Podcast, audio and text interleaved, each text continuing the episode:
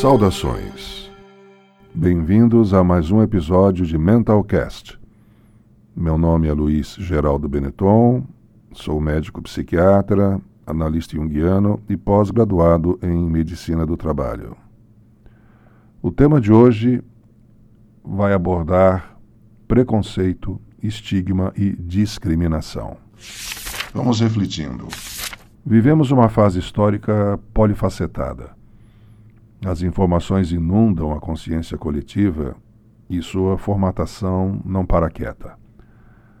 Cada vez um conceito se move, uma contradição aparece, sem falar nas fake news. Já não vivemos em uma cultura definida como antes. A definição desta atual é o predomínio do relativismo, da impermanência, da obsolescência, da volatização dos valores tradicionais ou novos. A instabilidade reina entre nós. O preconceito que gera a discriminação e a estigmatização sempre existiu nas sociedades. Faz parte da natureza humana. Essa fragilidade de sua constituição, que é pensar pequeno em se tratando de relacionamento social e autoconhecimento. O preconceito se aplica sobre o diferente, o estranho, o oposto. E essa investida afetiva se fixa com a autoridade de verdade inabalável. É a opinião formada, pétrea, acabada. Pode ser individual ou coletiva. Sim, o preconceito é uma investida afetiva, uma interpretação passional e, aprofundando um pouco, uma defesa projetiva do medo do outro é um sinal bem disfarçado da fragilidade emocional de quem discrimina. O ambiente cultural vem primando pelo individualismo, narcisismo, isolamento e excesso de contato virtual. O resultado é a exacerbação das possibilidades de desrespeito ao outro, a rotulagem, a estereotipação, enfim, a rejeição social. A reação do politicamente correto tenta minimizar esse fenômeno, mas escorrega em curvas leves, exagerando sua vigilância, reprimindo as atuações dos preconceitos. É só mais uma repressão. Mas o que tem que mudar é o princípio que rege isso tudo. Somos absolutamente interdependentes. Levanta a mão quem gera a sua própria energia. Há uma realidade subjacente que não dá suporte algum ao individualismo e seus primos próximos. Estamos pisando numa base frágil e ilusória. O respeito ao outrem, a postura de alteridade, isto é, de considerar o não eu tão sagrado quanto o meu próprio valor, é a única disposição possível de uma convivência baseada na nossa realidade mais profunda. E, no entanto, a sociedade humana mantém seus elementos em constante clima de digladiação em um jogo que promove grandes prejuízos. O maior deles, a meu ver, é a objetalização do ser humano. Preconceito, estigma e discriminação permeiam nossos ambientes sociais em qualquer nível. Quando uma pessoa é afetada por esse fenômeno, sente-se rejeitada. A rejeição afeta sua identidade, que se alimenta de reconhecimento. E se inicia uma sequência demolidora. A rejeição maciça leva a um rebaixamento da autoestima, a uma disfunção pessoal e social. E o processo de estigmatização se completa vitorioso. O estigmatizado tem redução de oportunidades, não tem incentivos ao seu desenvolvimento. É impingido a voltar defensivamente para si mesmo. Seu mundo encolhe, o que o torna ainda mais vulnerável e sem trunfos. Acaba por sucumbir. A fase de não aceitação de si mesmo logo vem. A pressão social é muito forte e rompe as barreiras da sua autoestima, que, contaminada pela rejeição, conclui que não há mesmo valor em si. Perde espaço e função. E só lhe resta exercer o papel de estigmatizado. As psicopatologias que acompanham estigmatizados são depressão, fobia e ansiedade. O medo é a base da estigmatização. Quem estigmatiza tem medo. Medo de si. E projeta em alguém que já é portador de alguma hipofunção ou outra característica menos comum o alvo de seu preconceito, o medo que tem de suas próprias deficiências. O deslocamento de um sentimento sobre si mesmo para outra pessoa, que passa a ser o seu depositário, é um recurso mental, infelizmente muito comum, muito vulgar e sinal inegável da fraqueza emocional de quem projeta. É um ato de defesa neurótica reforça a sua fragilidade emocional com a manobra de colocá-la nos ombros de algum escolhido, a partir de alguma circunstância ou característica incomum. A ingenuidade e a capacidade de autoilusão parecem ser constituintes do ser humano. Mas não justifica. A presença de uma característica não lhe dá o direito de exercer o seu caráter nocivo. É impressionante a ameaça que uma pessoa alvo de estigmas provoca nos outros. Rejeitar, desqualificar, se afastar é o reflexo medroso daqueles que temem serem o próximo da lista. A dinâmica da relação de quem estigmatiza com o estigmatizado é objetal, isto é, impessoal e sob condicionamentos sociais a ele impostos mesmo que não perceba esses condicionamentos. Quem estigmatiza nesta ordem de relação é um alienado acrítico. Uma mentalidade social que alimenta um estigma é alimentada por quem estigmatiza.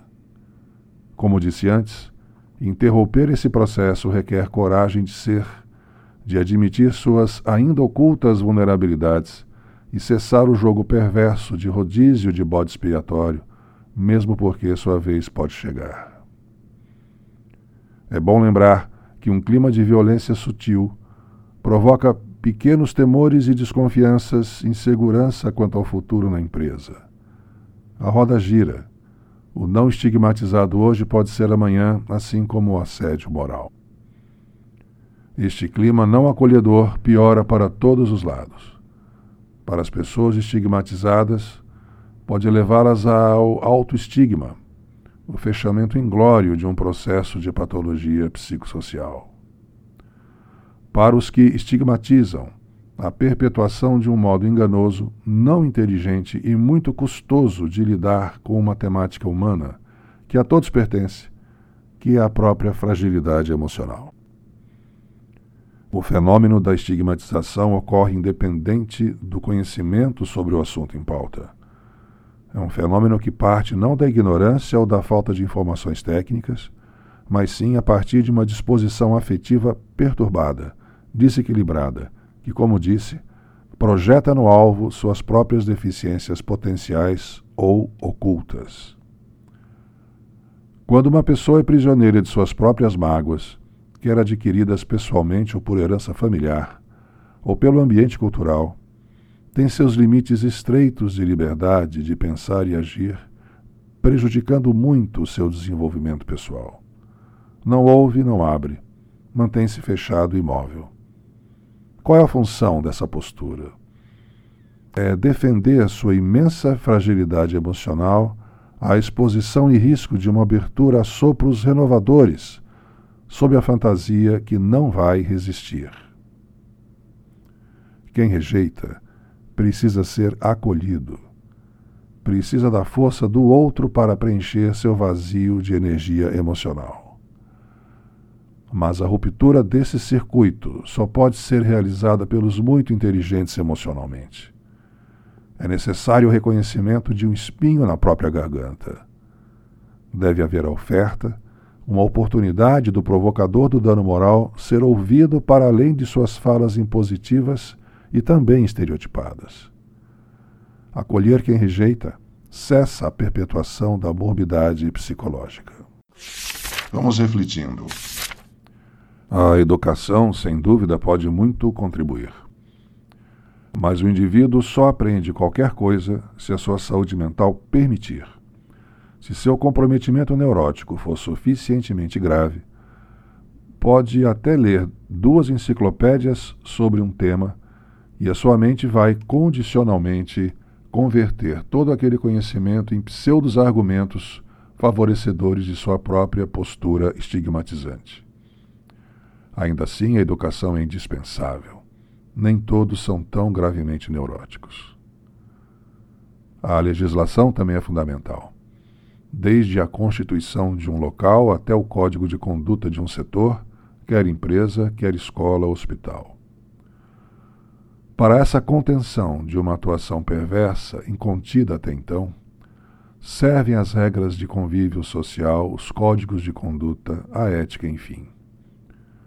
Independente da compulsão neurótica do estigmatizador, a coibição da estigmatização faz-se necessária ao longo do tempo para que sua rarefação torne-a irreconhecível dentro daquele ambiente. O antônimo de estigma é a aceitação da diversidade. Na atmosfera narcisista que estamos envolvidos, esses termos são como versos românticos. No entanto, há salvação no romantismo também. A aceitação da diversidade é um exercício mental que leva ao desenvolvimento da alma, assim como o exercício aeróbico à saúde do coração. A implantação de uma mentalidade que aceita a diversidade, quer de gênero, de raça, de orientação sexual, de capacidade cognitiva e até geracional, deve ser implantada na sociedade por uma necessidade óbvia. Já não se contém mais as manifestações das diversidades não vai ser possível empurrar a pasta de dente de volta. Ou convivemos pacificamente, ou guerrilhas ao luar. E as empresas? Terão algum papel neste processo de implantação da mentalidade que passa a ver a diversidade sem fobia? Por certo que sim. Porque é no interior das empresas que mais da metade do tempo vigil se passa.